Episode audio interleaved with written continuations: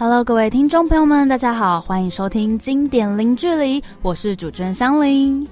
听过许多的新人说。婚礼当天的新娘新郎有非常多的任务需要完成，一个人的视角很有限，所以呀，当然需要婚礼摄影师喽。透过了这些婚礼摄影的记录，才能够把那些美丽的瞬间、情有真情流露的刹那、人生重要的过程，还有就是所费不赀的婚礼布置，因为这些呢都会随着时光而淡忘。但是有了婚礼摄影师，就可以帮你记录这一啦。所以啊，从这边可以感觉得到，婚礼摄影师对于新人来说是一个非常重要的角色。那今天呢，节目很荣幸的可以邀请到婚礼摄影来聊聊，用温柔的心将事情做到最好，拍出蕴含新人故事，让照片有温度的来宾老杜。嗨，大家好，我是老杜 Lucky。那我现在是一个全职的婚礼摄影师。现在主要就是拍婚礼当天的摄影，而那婚纱的话，还有一些商业摄影，比如说食物类啊，或者是空间摄影啊，我都有在接触。那现在就是专攻在婚礼这个这一块。你的粉丝专业就叫 Lucky Photo，对，就是这个念念法其实很不英文哎。对，Lucky 它其实它不是念 Ricky，Lucky 它是日文的罗马拼音来的。那它在日文的解释当中是。是是一种像是瑜伽的一种身心灵疗法，嗯，对，他就是说一个人的身上有一种气息，它可以让你净化身心啊，然后得到放松。那我会取这个的名字，是因为是应该算是一个误打误撞，因为我姐姐嗯日文很厉害，她觉得我的气质就帮我取了一个名字叫灵气，然后刚好我觉得跟我的作品有连结，因为我的作品通常被形容为很有温度，然后很温暖。所以我觉得，哎，这个名字刚好跟我很契合，然后又有一种神秘感，我就用了它。我以为是翻字典找出来的，它是真的有这个词哦，它是真的找得到。不知道是你姐姐帮你取的，我只以为说，哎，是不是你在字典里想说，哦，我想要一个很有灵气这种感觉的字，这样子，就是刚好有这种神秘感。所以大家其实可以在搜寻引擎或者是 FB 上面搜寻 R E I K I，然后 photo 就可以找到老杜了。但是其实听到声音，大家就应该可以感觉到这是一个非常年轻的女生声音。那为什么要叫老杜啊？这么老的感觉？对，跟大家说我是女生，但是因为叫老杜的关系，除了我的姓氏是杜之外，嗯，因为我的外表比较娃娃脸，就是大家都以为我才高中生、大学生，其实我已经快要三十了。对，我真的快要三十了，所以。因为娃娃脸，所以在我的工作上，我觉得其实是对我来说造成一种困扰。因为现场都是很多长辈嘛，长辈会觉得，哎，这么年轻的摄影师还是女生呢？那拍出来的东西会专业吗？所以我觉得老杜。其实国中的时候也蛮多人叫我老杜的，觉得很有亲切感。嗯，然后刚好也造成了一种跟我外表有一个反差萌，我觉得也是我喜欢给人家的惊喜感。所以不知道人还以为你是那个暑假来打工拍拍照的人 嘞。好了，那么今天呢，就是要好好的来跟老杜讨嗯访问一下，就是在婚礼摄影师上面有没有什么嗯有趣的经验，然后有趣的，其实有时候很不有趣啦，就很辛苦的一面。对，有时候会变得比较自私一点的。最初是怎么样接触摄影的？而且你刚当摄影的时候，摄影其实分很多面向，比如说静物摄影，然后动态摄影，或者像是摄影记者这种纪实摄影，都是一种摄影。怎么最开始就决定要走婚礼记录呢？好，先来讲一下怎么接触摄影的。好了。其实我发现我自己喜欢摄影是高中的时候就发现了。高中我还会偷偷带相机去学校拍，就拍同学啊，然后记录生活。是一直到我姐姐，因为她是念美术的，她买了一台单眼相机，然后我就是因为好奇心去玩，就触发了我对影像的热爱。我很喜欢看那些照片呐。然后我从高中的时候就会上，你知道 DC View 吗？DC View 是一个就是摄影网站，它上面会有很多。摄影师剖人像作品啊，就是大家会剖自己的作品在平台上分享。那我那个时候就对人像摄影很着迷，我就还会自己去约模特儿，约我的学妹，就约一些蛮上相的人去累积自己的作品。然后到一直到大学的时候，我参加了系学会，然后在里面担任了就是摄影长，就是负责帮大家拍照的人。对，然后这样一路走过来，我在大学的时候就因为某一个机缘下。一个学长的朋友刚好在玩摄影，那他就因为有工作需求，所以就介绍我去参加一场婚礼，就拍婚摄。那个时候我还没有当主摄，就是去帮忙的。嗯，那就这样子一路走过来，我就把自己的作品放在粉丝专业上面。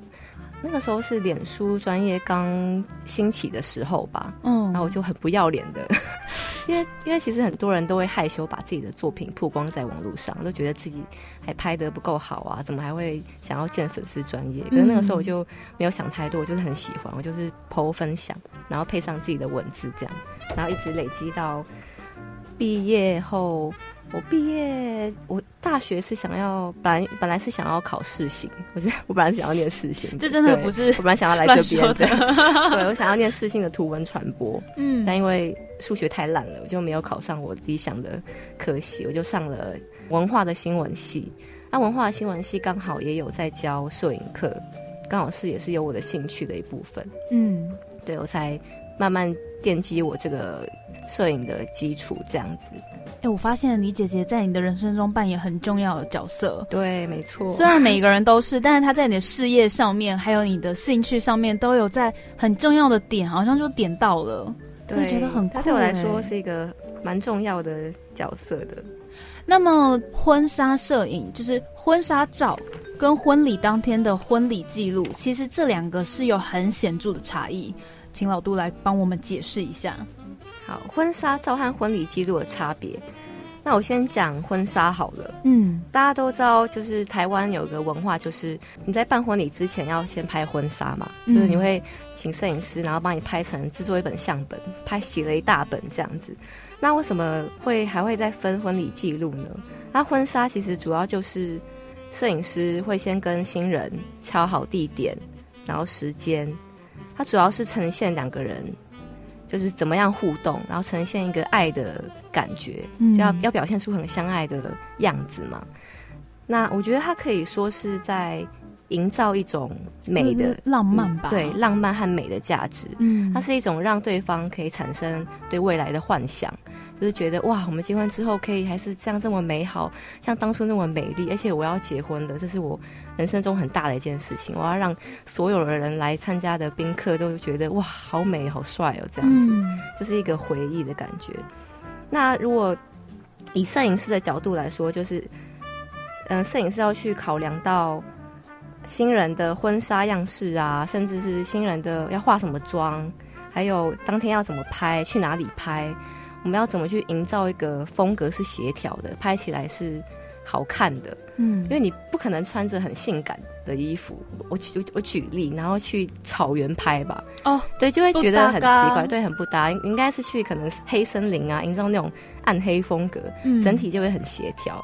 那摄影师就是去选择性的引导新人摆动作，摆性感的动作，呃，不会去摆那种小清新的动作，要去创造一个很和谐的美的画面。嗯。好，那婚礼记录的话，就是我当天呢去婚礼现场去拍下所有当天发生的事情，比较像是从观察的角度去做一个纪实摄影，就有点像新闻摄影。因为前面的婚纱比较像是摄影师要主导跟 handle 很多东西，可是后面的比较像是你躲起来，在悄悄的观察他们。有躲起来应该没有，对，呃，看要看摄影师的风格，有些人是习惯默默的躲起来的，那我的话是比较习惯适时的躲起来，适时的出现，嗯，因为婚礼记录它不是每一个情况都是要都是都是要躲起来或是要出面的，像是文定仪式啊仪式类的，摄影师还是必须站在大家面前帮大家拍合照，你不可能侧拍合照，对，太奇怪了，对，所以婚礼记录也会有摄影师主动的时候。嗯，因为像我问这一题，主要是因为我发现，就是很多人的婚礼摄影都是找婚纱摄影师去帮忙拍的，然后就有人就说奇怪，明明婚纱拍的很好，为什么婚礼摄影就拍起来怪怪的？所以在透过这一题呢，就是希望听众朋友们可以知道，就是说婚纱摄影师他强项就是进行对于画面进行摆拍，那婚礼摄影师其实需要的技能。嗯，比较像是有点随着时间或者是事情跟当下的状况去做反应，比较像那种新闻照片都是很需要反应的那种摄影。对，除了需要反应之外，你要去了解当天的流程也很重要。就像你在拍新闻之前，你要先理解。呃，这个新闻的重点在哪里？人事物他们有什么样的背景，你才能很准确的去捕捉当天发要一定要拍到的东西。那接下来，请你完整的跟我们讲一下婚礼摄影师有什么工作流程？感觉前期、中期、后期都是很不一样的东西吧？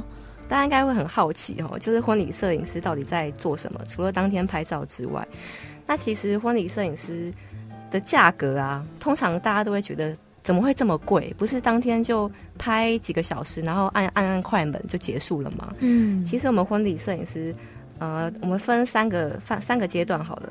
我们一开始客人看到我们的作品，然后来询问，问我们他们的婚期有没有空，这个叫档期确认，要确认我们摄影师当天有没有空，然后再来说哦，如果有空的话，我们就开始报价，报说看他们是有仪式啊，还是只有宴客，就是有分不同的方案的报价。再就是哦，他觉得 OK 的话，符合他的预算的需求，那我们就准备签合约。那合约的话，我通常都是习惯在线上签约，或者是如果有需要见面的话，也会约出来见面沟通，让他们有更呃比较安心一点，就是比较不会有争议。好，那签订合约之后呢，我们就会等大概婚期的前一个月。前一个月会跟客户再沟通一次，就是约见面。因为婚礼的宴会厅的婚庆，就是婚礼企划，嗯，通常都是前一个月才会把流程就是弄出来，然后给新人看，然后这样刚好可以跟摄影师讨论内容，就是当天的流程要怎么进行，然后一些拍摄上的注意事项。那这这个中间呢，我还会去做场地的场刊，就是去确认当天的。灯光啊，然后跟宴会厅沟通，有什么事情要去做调整的。其实我很好奇，场刊是你可以先要求场地的，呃，应该说你们你会个人去跟。店家说确认时间，可不可以让我看灯光吗？还是你就是自己就是去那个地方看一看就好？要先好奇，我会先打电话确认，就跟他说我是哪一天哪一天的摄影师，那可不可以让我去现场看一下当天的走位动线，还有灯光，可以让我做调整？对，就是这些。那所以其实看完场地之后，又要再跟客户沟通了。对，看完场地之后再沟通，就是我就跟客人说，哦，我我那天去场刊了，那有些东西我改了，或者是说宴会厅不准我们摄影师改的，要要求新人去主动跟宴会厅说，因为新人最大嘛，他们不一定会听摄影师的话，花钱最大，对，花钱的最大，我们就会要求新人跟宴会厅沟通，那对我们是对我们都是有利的，嗯，对。那沟通完之后呢，就是摄影师自己的功课了。因为我们沟我在我在跟客户沟通的时候，都会问他们一些细节，就是他们的感情状况啊，还有了解他们的个性等等的，他们适合在当天拍什么样的感觉。那回去呢，我就会想说，那那边的宴会厅有什么地方适合拍类婚纱的？那从宴宴会厅的风格去想说，我要拍什么样子的感觉？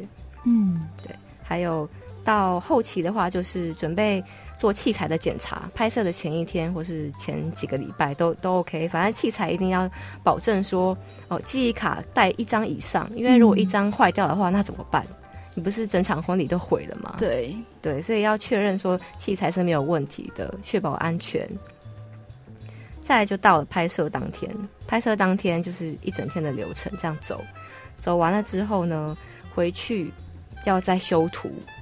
修图我们通常都是修一个月、两个月，如果档期比较满的摄影师，甚至到三四个月都有。所以，我们后置的时间其实是比当天拍摄要多出很多。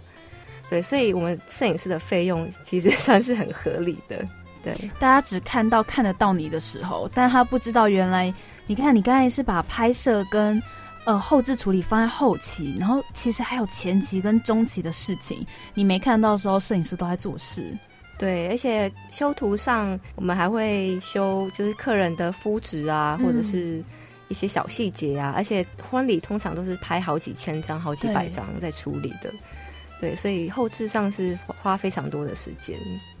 哎，那像这样子，你修图，客人会有不满意，希望你重修这种状况吗？重修目前还没有碰到，我的客人都还蛮善良的，顶多就是会希望有原始档案，就是没有修过的照片。可是其实跟摄影师要原始档案，不是还蛮没礼貌的吗？对，所以我现在合约上加了一条，如果要原始档的话，要多收费用。哦，对，因为我知道很没礼貌。好啦，那讲到这边呢，大家应该对于就是婚礼摄影师前期、中期、后期，还有就是前面讲的婚纱照跟婚礼摄影有什么不同？那么以上呢就是今天的节目啦，我是香菱，我们下次见喽，拜拜。